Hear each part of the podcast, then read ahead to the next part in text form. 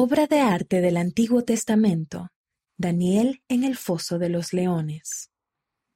Entonces el rey mandó, y trajeron a Daniel, y le echaron en el foso de los leones.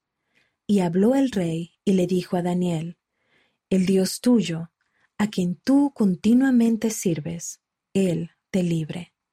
Daniel capítulo 6, versículo 16.